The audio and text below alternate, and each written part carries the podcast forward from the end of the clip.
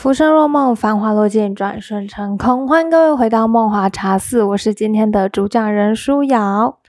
好的，那么今天这个系列是闲聊系列，一样推荐两部录剧给大家。那这两部录剧呢，都是跟亲情、友情相关的，那我觉得都还不错，所以都可以推给大家。那想必讲到亲情，应该很多人都知道我要推荐哪一部了。好，那这两部，第一部是以家人之名，这个大家应该很多人都听过，很多人都看过了。那另外一部呢，是我和我的时光少年。那这一部等一下会细说，我们先介绍第一部以家人之名好了。这个以家人之名，我觉得它有点可惜耶。我那时候看完，心情很激荡，我还写了一个心得出来。嗯，不过不能念我的心得，因为它写在我的日记本里面。那日记本已经那个被我收起来了。好，这个以家人之名，我想它应该算是开高走低型的那个类型啊。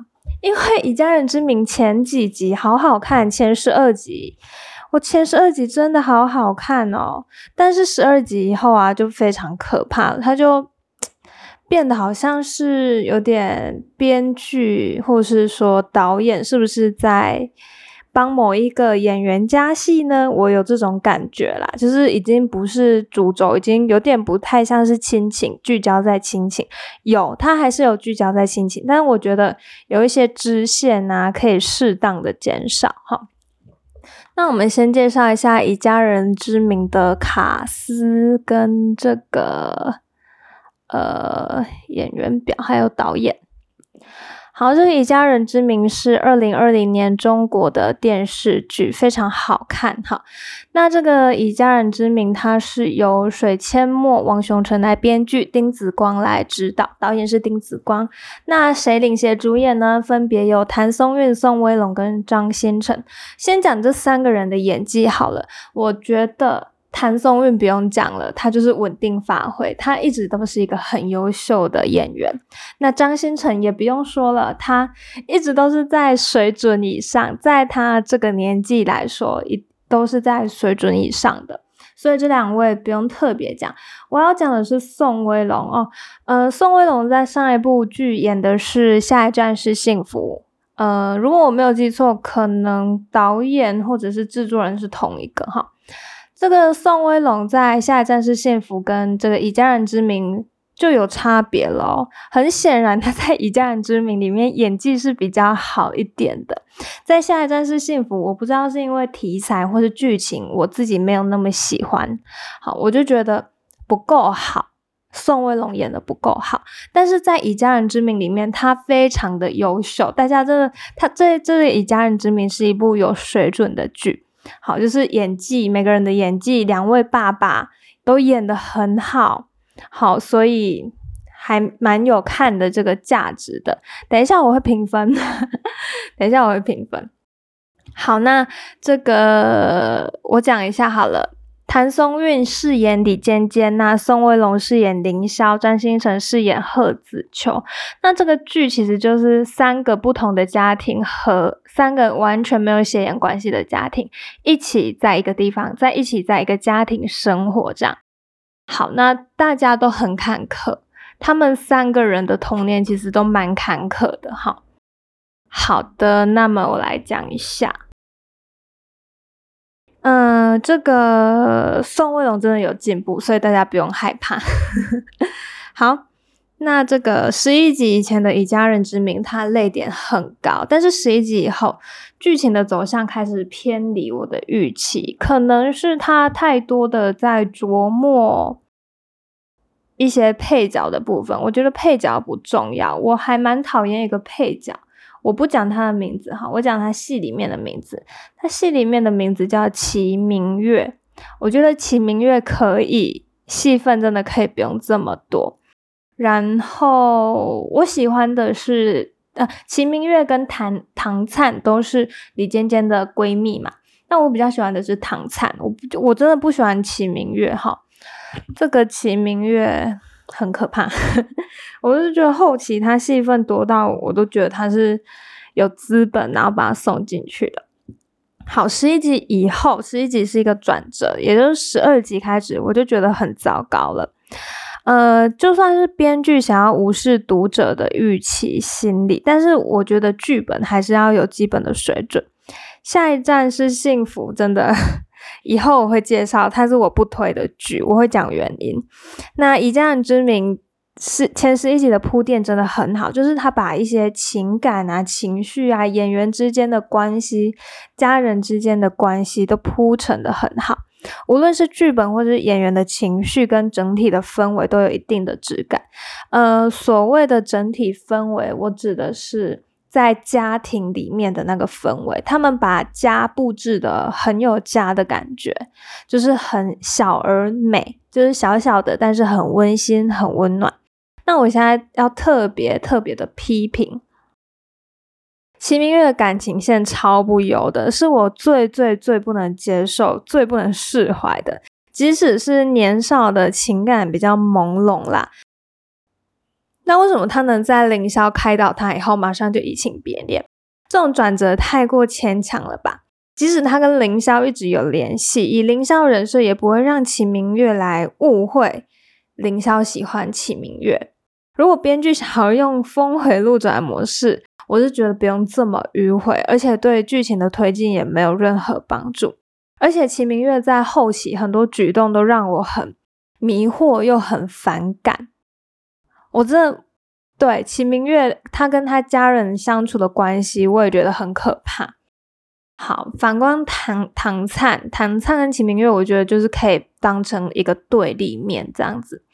唐灿他比较真实的去面对自己。但是齐明月就是扭扭捏捏的，因为我觉得可能是跟他们两个双方家庭背景也有关系吧。不过唐灿其实也是一个可怜人啦。那这是以家人之名的部分，以家人之名，那我推荐吗？我当然是推荐的哈，我给他八颗星，那扣的两颗星就是齐明月的感情线。建议如果有要看以家人之名的，呃，大家如果觉得很不耐烦，有到十二集以后很不耐烦的话，可以跳过齐明月的地方，因为你会越看越生气。我我看齐明月的感情线，我真的觉得。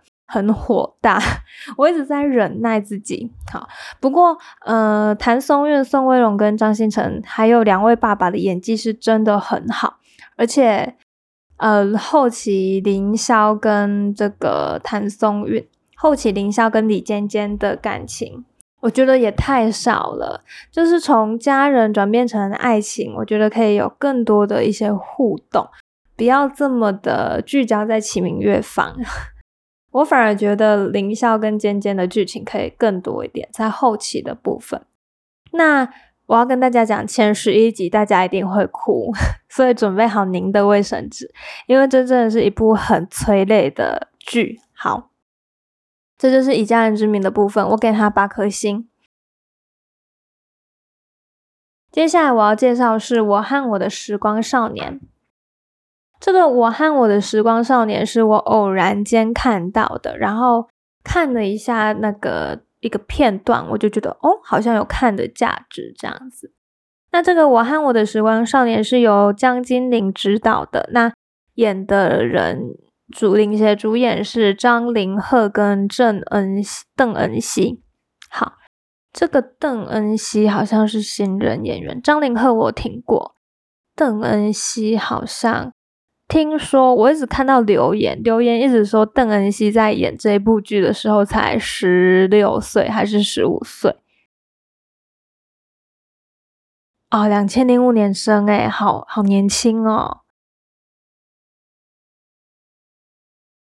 嗯，那就是才十五岁，好就演这部偶像剧了。所以说这部偶像剧完全没有吻戏，不过就是刻画纯纯的爱，纯纯的。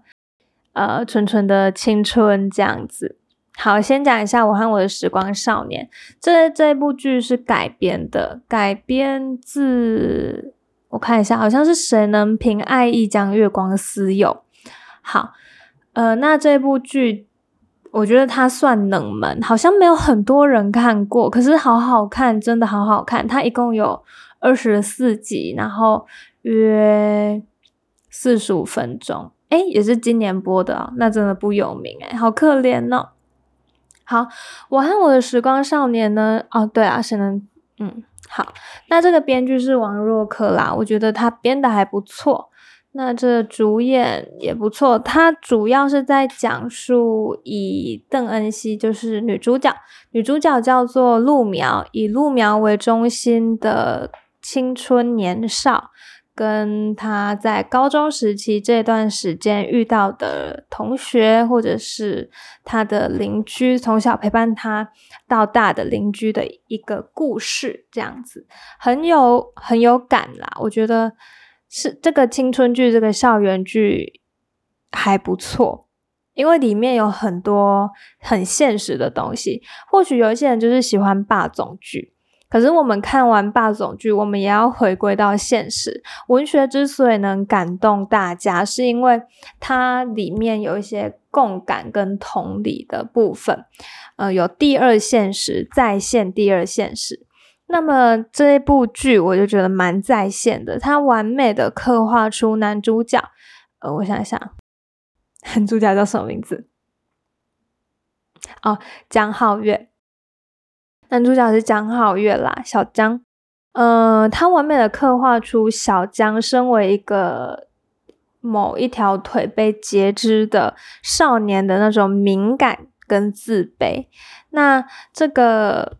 我觉得这部剧很有意思，它其实很简单，它剧情很简单，可是它很值得大家深深的思考。我在这边可以提点大家，就是嗯，有一集我记得好像是说，呃，男主角很讨厌，呃，造就是很讨厌女主角的父亲，因为是因为女主角的父亲把他的腿撞断了，所以他才要截肢。好，但是他在他。他有他就是有心结嘛，可是后来他又想一想，就是一睡而一觉而起，他在梦里就是，哦，sorry，我应该要重讲一次，就是 男主角有一集啦，我觉得特别有感触。嗯，男主角梦到自己脚好了，自己的一生的脚是没有残缺的，但是他醒来以后却非常的害怕，为什么？因为他在梦里是不认识陆苗的啊，呃，陆苗之于张浩月就犹如太阳之于月亮，呃，因为月亮的光芒是太阳照射而来的嘛，如果没有太阳，月亮就不会反光，就不会发光这样子。所以说，江皓月身上的温暖也都是陆苗给的。如果说那一天陆爸爸。没有撞断江皓月的腿，那么陆苗跟江皓月就不会一直成为邻居，可以吗？他们就不会有这个缘分把他们羁绊在一起。